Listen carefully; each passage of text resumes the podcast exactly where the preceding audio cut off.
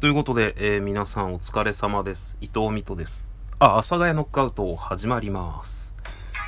はい。ということでね、あ、僕は今、献血から帰ってきて、すぐ収録をしております。こんな時間です。夕方5時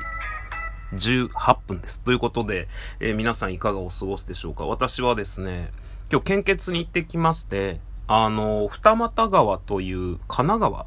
の、えー、ところまで行ってきました。相鉄線っていうね、なんかカラーリングがめっちゃかっこいい、紺みたいな、黒い紺みたいな、えー、電車に乗ってですね、揺られて私は行ってきたんですけど、め、あのね、そのなぜ二俣川に行こうかと思ったかっていうと、とにかく建物が可愛かった。基本的に献血ルームって、献血ルーム単体では立ってないんですよね。あんまり。あの、ビルの中のワンフロアだったり、えー、なんかそういう感じなんですよ。献血ルームって。だけどそのね、まあ、二俣川の献血ルームは、自動車学校があって、その横に、えー、ポツンと立ってる。あの、献血ルームとして独立して立っているところで、めちゃくちゃ可愛いんですよ、建物が。で、もうここ行きたいなって昨日思って、行ってきましたね。で、しかもね、まあ朝から雨降ってたので、まあ写真そんな撮れないかなって思ったんですけど、あ、めっちゃ朝早く出ました。ちゃんと洗濯して。ちょうどね、あの、二俣川の駅に着いてから、歩いてね、15分ぐらいなんですけど、その間にどんどん晴れてきて、その、献血ルームの写真を撮るときめっちゃ日差し出てたんで、すげえ可愛い写真が撮れました。で、ただね、その、二俣川の献血ルームって、多分なんかそんなにがっつり献血ルームじゃないんですよね。なんか、献血ルームとしての設備がここにありますよみたいな感じで、あのね、成分献血やってないんですよ。で、成分献血、あ、軽く噛みましたけど、成分献血ってなんだっていうと、まあ、いわゆる血を一旦抜いて、そこから必要な成分だけ取って、また体に血を戻すっていう献血方法があるんですけど、それだとね、あの、まあ、それなりの設備がいるし、まあ、あとあの、献血する側から行くと、あの、30日に1回ぐらいできるんですよ、それ。普通にね、400ml、200ml 成分献血ってあって、まあ、成人男性だったらだいたい 400ml やってくださいって言われるんですけど、400ml だと、まあ3ヶ月とか、それぐらいできないんですよね。4ヶ月、3ヶ月ぐらいはその後できないんですけど、成分献血って30日に1回できるんで、あの、献血が趣味とか、献血大好きっていう人間だと、まあ成分献血やりますね。で、そうすると、マジで月1いけるぐらいなんで。ただね、あの年間上限数みたいのが確か決まってて、年間上限数だったかななんか僕、それで止め、止められたというか、あの、もうなんか、次は来年ですみたいな。何ヶ月か空けないといけないですみたいなことをね、言われたことがある気がする。気がするっていうか、そういうのがあったと思います。で、成分献血やってないんですよ、二俣川は。だからもう本当に200抜くか400抜くかっていうのしかやってなくて。でも、建物が可愛くってね、もうこれは行くしかねえと思って行ってきました。電車に揺られて。で、まあ、献血ルームの感想としてはね、診療所だね。大きさ的に多分。そうだね。なんかイメージしてもらうのは、田舎にある診療所、待合室に、まあ、15人ぐらい、椅子ビチッとかけて15人ぐらい座れるかな、みたいな。壁際に座って、壁際？窓際に座って真ん中に大きなテーブルみたいのがあって、そこにまあ8人か。テーブルは8人だよね。で、まあ壁際に。で、で、奥にトイレあって、で、奥に献血。まあ一番最初にあるのが、問診の先生の部屋があって、その横に、えー、血液の検査するところがあって、あの、血液がね、ちゃんと使えるかどうかっていうので、最初にちょっとだけ血を取って調べる部屋があるんですけど、そこがあって、その奥がベッドがバーって、多分ベッド8台ぐらいあったと思うんですけど、で、ここでね、ちょっとびっくりしたのが、その、献血の前に、ちょっと血を抜くんですよ。だけどそれがね、今までは、本当にちゃんと注射で血を抜いて、注射で？まあそうそう、針刺して血を抜いて、あの、機械にかけて、なんかブイーンつってね、で、いろんな成分をちょちょろちょろっと見て、あなたの血が使えるかどうかっていうのを確かめるんですよね。で、まあ僕それでヘモグロビンが低くて引っかかったことがあるんですけど、噂にはもう血を抜かないという話を聞いたことがあって、で、それどうしてるかっていうと、指先にチクッとだけ針刺して、そっから出た血を、まあ専用の何かで取って、専用の機械にセットして、血液の濃度 OK ですみたいな感じで、っていうのがあるって聞いたんですけど、いや、今回のとこがまさかそれでしたね。あの、先生の問診が終わって、あの、血液の次、検査するんで、あそこで待っててくださいって言われて待ってて、見たんですよね。見てたんですよ、ぼーっと。その先に、なんかそれやってる人。まあ、さ名前とか血液型とかいろいろ聞かれるんですけど、狭いんですよね。狭いっていうか、大体それやる、その血液調べるのって、機械が必要だったりするんけど、そういうのもないし、なんか腕になんかやってるのもないし、こう、ゴムチューブ巻いてね、抜いてるのも見えないし、あれ？と思って、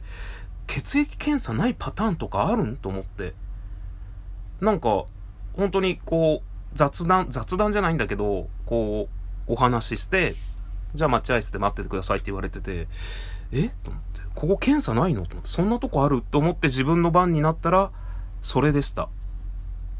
あの、指先にパチンつって、針でプスって刺して、いや、びっくりした。初めて。ただね、僕は、その、献血が好きでよく行くんですけど、その、献血がなぜ好きかっていうのの大きな理由に、あんな大きな太い針を刺すストレスが、なんていうか僕には心地いいストレスだというのがあるんですよ。で、まあ僕注射好きなんですよね。痛くて嫌なんだけど、その嫌っていう感じが好きなので、注射好きなんですよ。だけど、その、指先にチクッと刺すのってどうやって刺すかって言ったら、まあ、すごくわかりやすく言う、わかりやすくてピアッサーじゃないんだけど、なんかね、ぐっと指に押し付けるの。あの、あるじゃん。電気ビリビリペンみたいのあるじゃん。あの、あんな感じでぐーっと指に何か押し付けられた時にバツンって奥から多分針が出てきて指にチクって出るの。それさ、いつ針が刺さるかわかんねえからめちゃくちゃ怖くって、俺、俺注射めっちゃ好きなんだけど、あの、ずっと見てんのよ。注射されてるところ。うわ、針が、針が刺さる、体に入る、グヘーっていうのをずっと見てんの。それがないってめっちゃ怖いなと思って。今ね、こういう感じで指先でって言われて、なんかもう本当に、何あれ？なんか、ピックみたいな、ギターとかのピックみたいな。あれ多分もうちょっと適切な表現とかできそう。自転車の、なんか、自転車の鍵ってセンサー万別あるか。なんか、本当に、まあ三角形じゃないんだけど、そんな、ペラッとしたものをぐーっと指に当てられて、怖いと思って。で、ぐーって当てられたら、パツンといてってなって、で、そしたら血がピュー、ピューじゃないよ、とろーっと出てきて、それを専用のやつで、ぴょっぴょって取って、もう機械にポンって、もうなんかね、本当にちっちゃい機械。あの、あれあるじゃん。なんだろう。よく買い物行ったらカードで支払った時のカードを入力するじゃん。あれの機械ぐらいの大きさ、あれの一回り大きいぐらいのものに、ポッてもうセットしたらすぐ、あ、大丈夫ですねって言われて、早えなと思って出るのが。で、まあそっから献血して。で、献血ルームを調べた時に、結構ね、献血ルームってすごい色々もらえるの。ドーナツもらえたり、アイスもらえたり。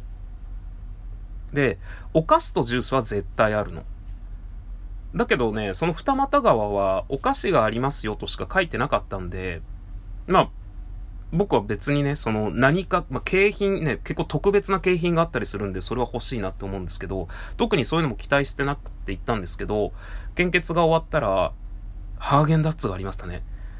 アイスありますんで、もしよかったらって言われて、ハーゲンダッツ。バニラ、クッキークリームだったっけ？なんかクッキーのやつと、あとストロベリーで。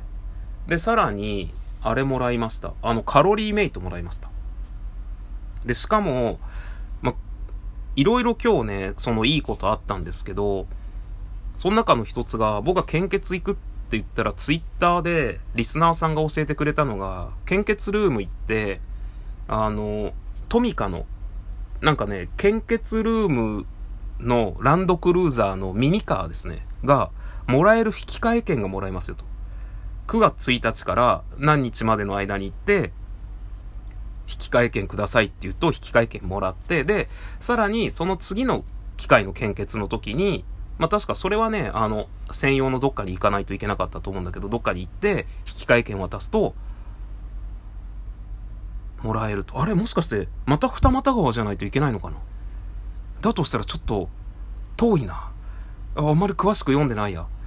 っていうのがあって、で、それのね、引換券もらったので、で、次が僕いつできるかわかんないんですけど、その引換券自体が確か来月、来年の、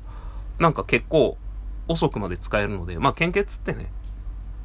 結構なんていうか、えー、期間が空くものなので、なので、もうちょっとね、楽しかったですね。あと、神奈川、なんか僕は神奈川に用事があって行くときって、なんか、本当に山の方によく行くんですよね。愚明寺とかよく行ってて、白楽とかよく行ってて、なんかそっちの方って高低差がすごいあるんで、なんかね、散歩しててめっちゃワクワクするんですよね。で、今日も、まあ、献血終わって、散歩して、いろんなところ写真撮って楽しんで帰ってきました。あ、あと初めてあれだ。なんか献血が終わった後何時間ぐらいは飲酒しないでください。飲酒しないでくださいねというか、何時間後ぐらいから飲酒ができますっていうのを言われましたね。なんかお酒についての注意事項って今まで言われた記憶なかったんですけど、なんかそれを言われて、あ、そうなんだ。まあお風呂とかね、なんか何時間後ぐらい、何時間後ぐらいっていうのを言われて、まあだから今日は結構新しい刺激のある楽しい一日でした。そして私は今こう帰ってきて収録をして晩ご飯どうしよっかな。じゃあね。